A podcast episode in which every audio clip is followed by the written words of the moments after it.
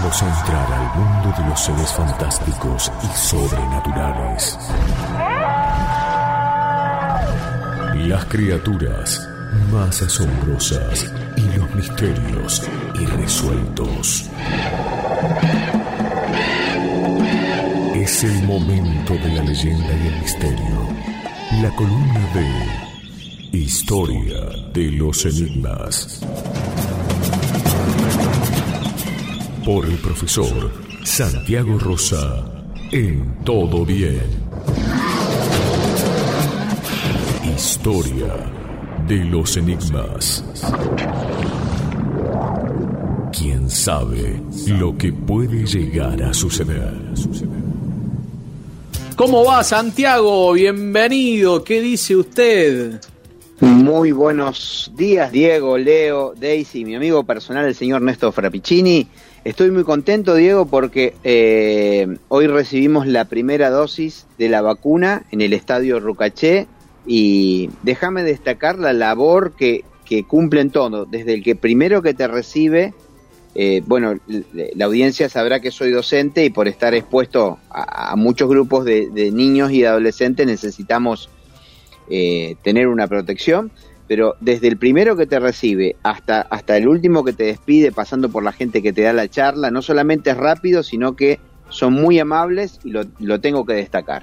Excelente, Santiago, muy bien. Bueno, vos te anotaste por eh, la página de, Nación, ¿no? Donde se anotan los docentes, los auxiliares.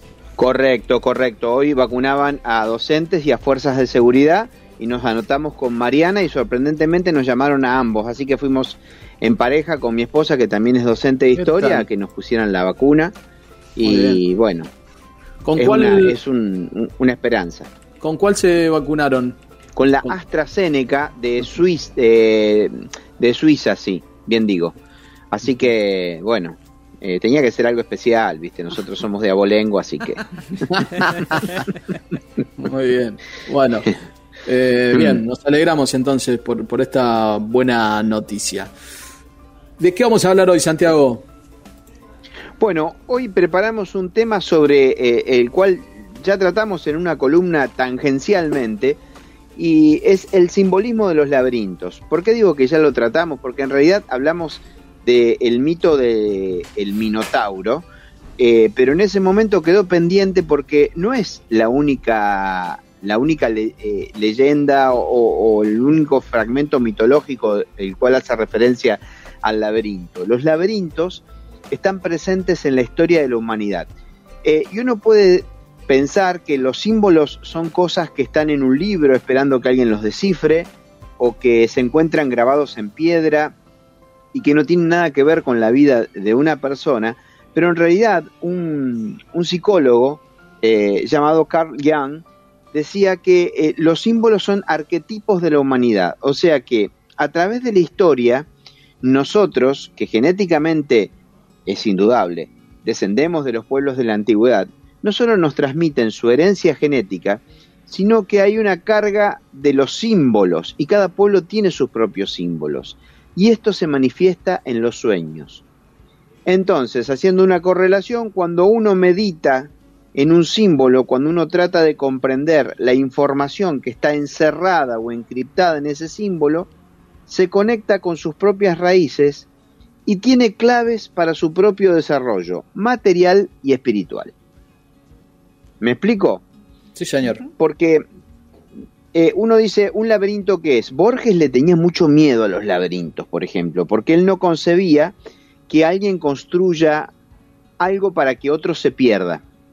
¿Eh? La, línea de pensamiento sería, alguien construye un cuchillo para cortar, alguien construye un martillo para clavar un clavo, alguien construye una casa para habitar, pero construir algo para que otro se pierda no es ni siquiera como construir una cárcel, que es para encerrar a alguien el laberinto en realidad es una, un artificio que hace que otro se pierda. Es como construir un engaño, decía él.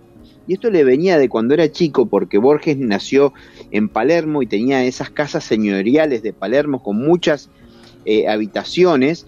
Y fíjate, yo voy a remitirme a, la memoria de los oyentes, que muchas veces soñamos que aparecemos en una casa que no reconocemos y que abrimos una puerta y entramos en otra habitación de otra casa distinta.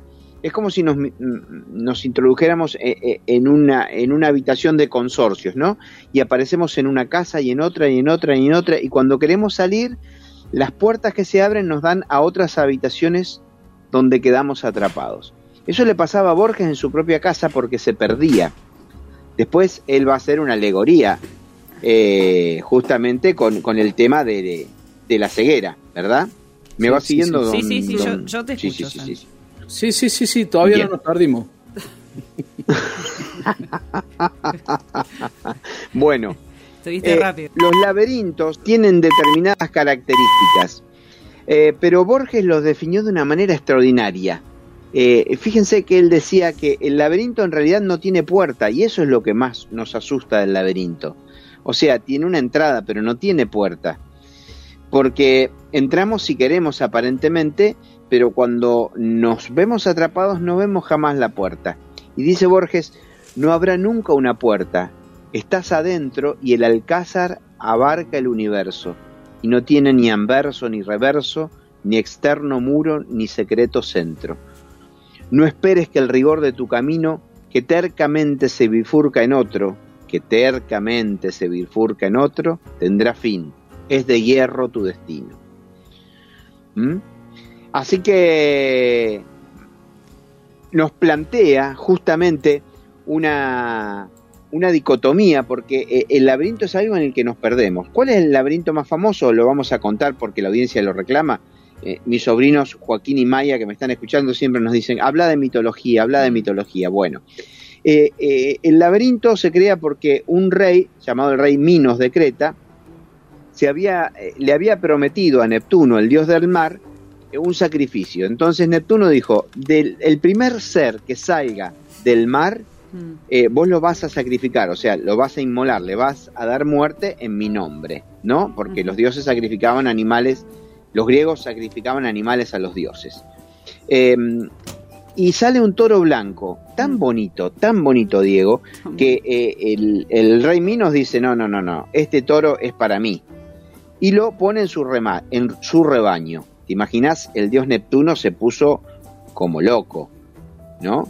Porque los dioses griegos tenían em, muchas de las, de, las características humanas. Por ejemplo, eh, eh, enojarse entonces hace que la esposa de Minos se enamore del toro. Eh, no da para explicarlo en radio, pero tiene un hijo que es mitad hombre y mitad toro. Mm. ¿Verdad?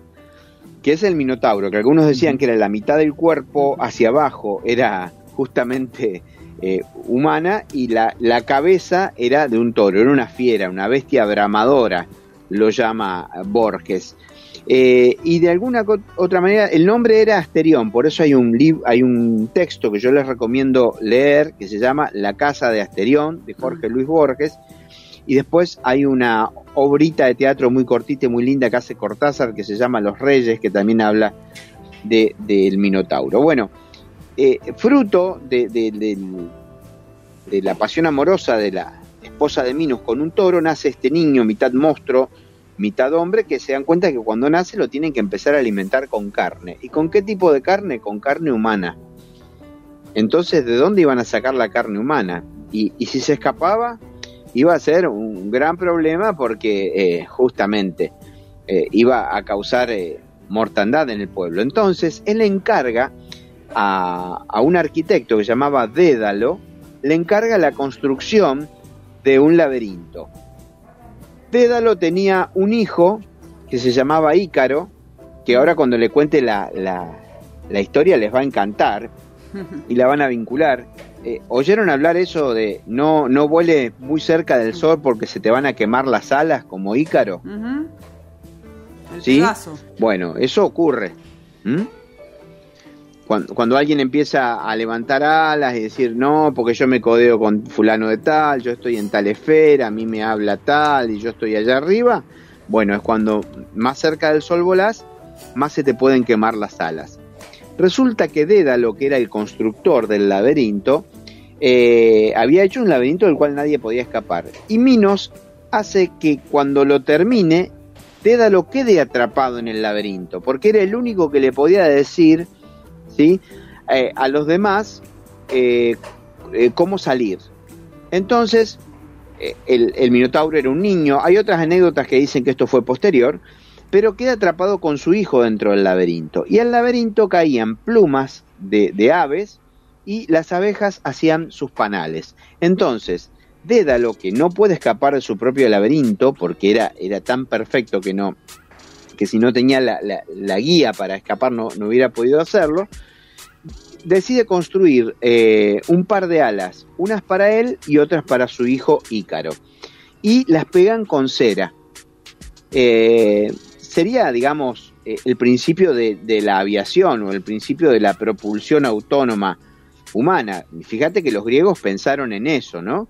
Después, muy, posteriormente, en el Renacimiento, Leonardo da Vinci va a perfeccionar algunas ideas de que el hombre podía volar.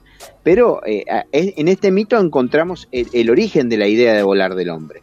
Entonces, remontan vuelo, remontan vuelo desde el laberinto, se escapan del laberinto y cuando van volando eh, por el Mediterráneo, eh, en realidad por, por, los mares internos de las, de las islas, Ícaro se fascina con el sol y quiere volar más alto. Y Dédalo le dice, no vuele cerca del sol, Ícaro no lo escucha, sus alas se derriten, porque eh, la cera de las abejas con la que estaban pegadas las alas se derriten, y se precipita al mar y muere.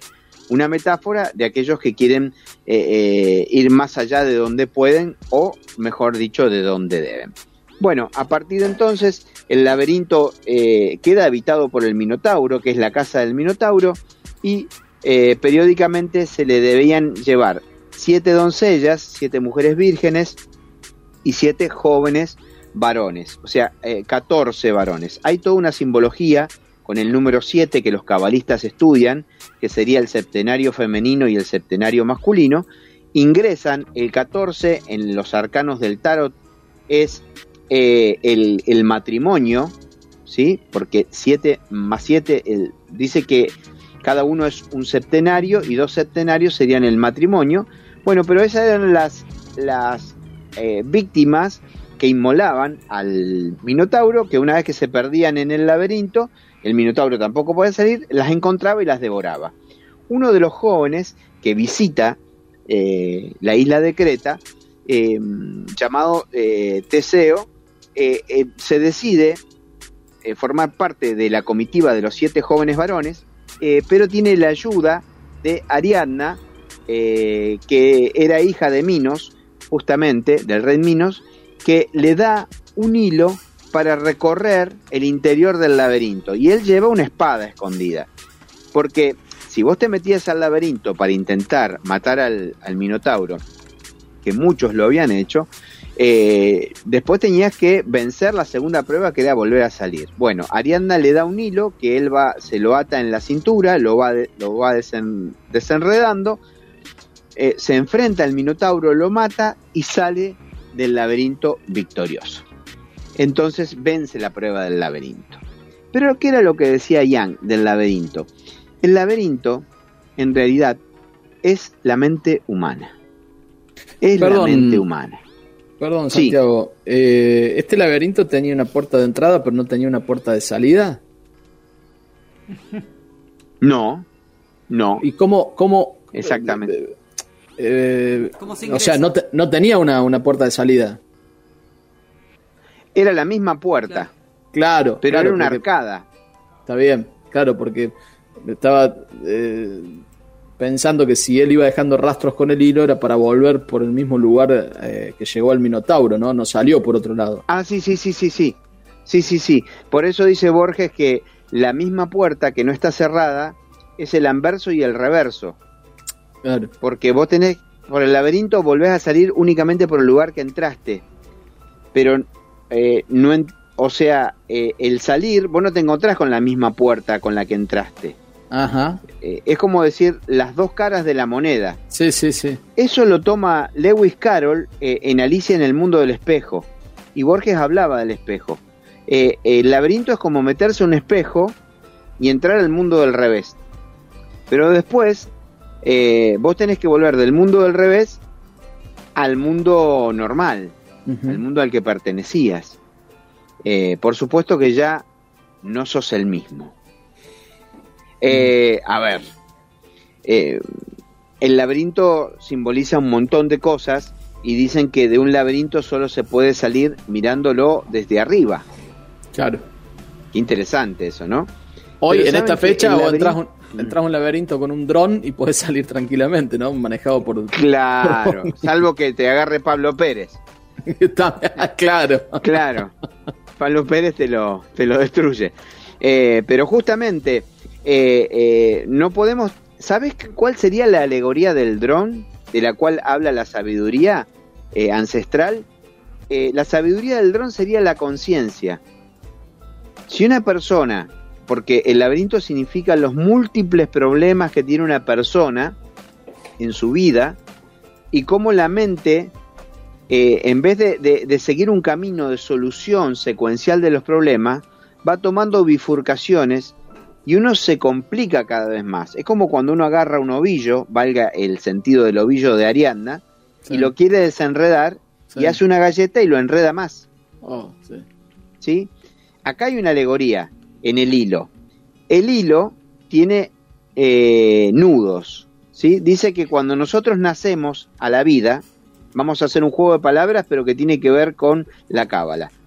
Cuando venimos a la vida, ¿cómo venimos en relación a la ropa que nos ponemos después? Hay, hay un Desnudo. dicho de eso. Desnudos. Des- desnudo. Desnudos. Sin el nudo. ¿Sí? Quiere decir que venimos desnudos, sin un nudo.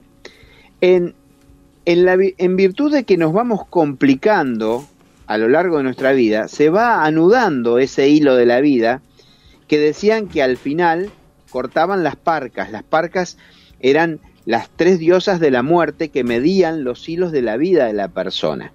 ¿Sí? Pero además, esa vida estaba hecha todo un montón de nudos.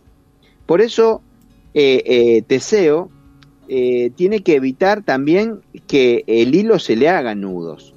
O sea, cada vez que tenemos una situación complicada en nuestra vida, por eso acá eh, el simbolismo del laberinto lo queríamos tra- tratar aparte, porque tiene que ver con la psicología humana, Claro. ¿sí? Ah, Vos decís, Porque hay que, ir, des- Mm. hay que ir desatando los nudos a medida que, que se van eh, produciendo, ¿no?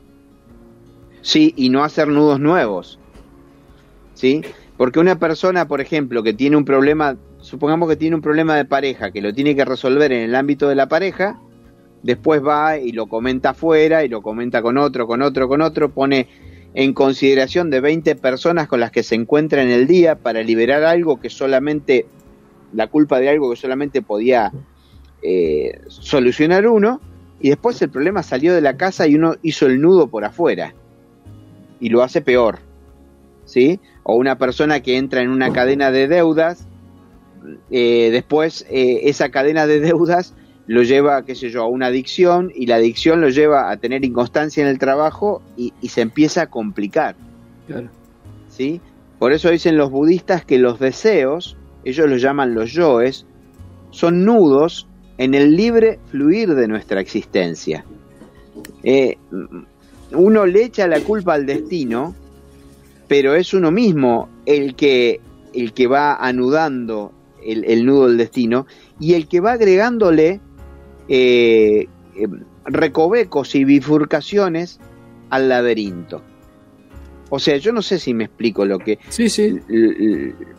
Eh, el tema es que eh, el laberinto lo volvemos cada vez más complicado nosotros. Por eso dice que si observas el cerebro, el cerebro tiene una estructura laberíntica.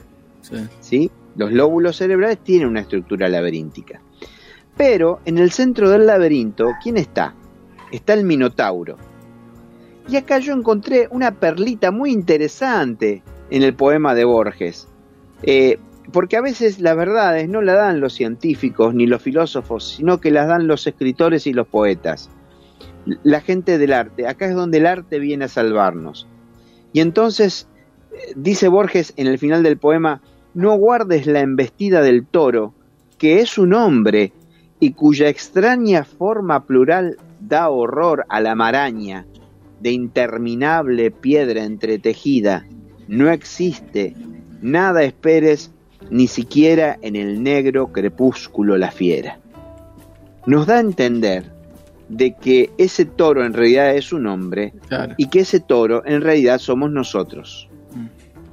Cuando nos encontramos con, con lo peor de nosotros, con ese, con ese hilo que hemos ido complicando, y viste cuando se habla de, uno dice, si pudieras hablarle al niño que fuiste, ¿qué le dirías? ¿No? Eh, y uno dice, perdón por haber hecho tantos nudos. O alguien que se dedica a echarle la culpa a los demás, que sería lo más fácil. La vida fue muy ingrata, mis padres, mi familia, mi pareja. Todos complicaron mi vida menos yo. Y ese nudo lo podía cortar uno nada más. ¿Sí? Eh, eh, alguien nos podría decir, mijo, pero usted se complicó para salir. Era más fácil la salida. Porque en la medida que uno usa la visión espiritual, no la de, la de los ojos de Teseo, porque Teseo buscó la ayuda de Ariadna, que le dio un hilo. El hilo, Ariadna, es, es la conciencia. Por eso lo guía desde afuera. ¿Sí? Porque nosotros dejamos, hay un punto primordial donde el hilo está atado, que es eh, el momento en que nosotros empezamos a echar una mirada al interior. Entonces, la visión del, laberinto se vuelve, se vuelve panorámica. Vos dijiste un dron, claro, es una respuesta moderna que da la tecnología, pero ustedes saben que los antiguos decían que la, eh, eh, el halcón, por ejemplo, para los egipcios, el halcón era justamente eh, eh, eh, el ojo del halcón o el ojo de Aurus, el ojo de Dios, era el que sobrevolaba por los problemas de la vida. Después un pedagogo extraordinario que se llama Paulo Freire lo llevó a la pedagogía. Hay un poema que se llama Ivo vio la uva, que le enseña a toda persona que quiere aprender cómo elevarse por sobre su vida cotidiana y ver las causas y los efectos de las cosas. Es ir desmadejando ese hilo. ¿sí? Fíjate vos que al laberinto lo han explicado escritores, poetas, psicólogos. El laberinto no, solamente está en Creta, ¿eh? no solamente los griegos. Hay laberinto, el primer laberinto del cual se tiene una, una noción está en Egipto. Y Heródoto o Herodoto, como lo mencionan otros, fue uno de los primeros que lo mencionó pero existen eh, laberintos eh, eh, en piedras en, la isla de Malta, existen laberintos medievales, ¿sabes? ¿Dónde había un laberinto? En la Catedral de Chartres. Hay un laberinto que dice que dejaron los constructores medievales, que fueron aquellos guerreros y monjes templarios que después de haber ido a Oriente para defender los lugares santos de la cristiandad, vinieron hacia Europa con todo el conocimiento de, los maestros orientales, integraron el cristianismo con el conocimiento de, Oriente y ahí surgieron las catedrales medievales, ¿eh? que tienen laberintos. En la Catedral Chartres hay un laberinto en el piso.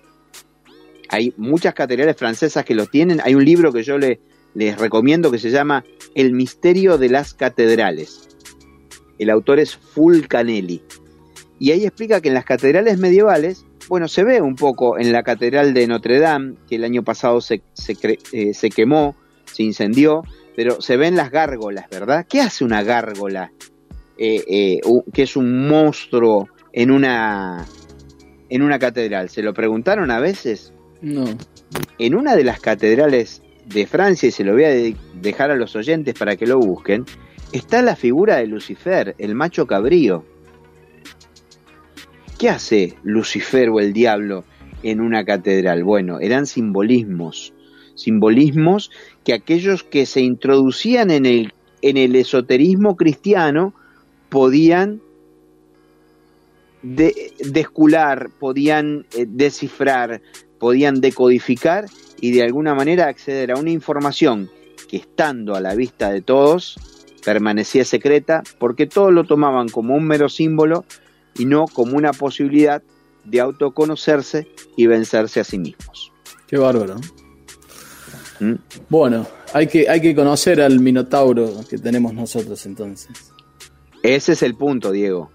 Bueno, espero que les haya gustado el tema del laberinto. Podríamos seguir hablando, pero me parece que lo dejamos a punto caramelo. LU5 Podcast. Todo bien.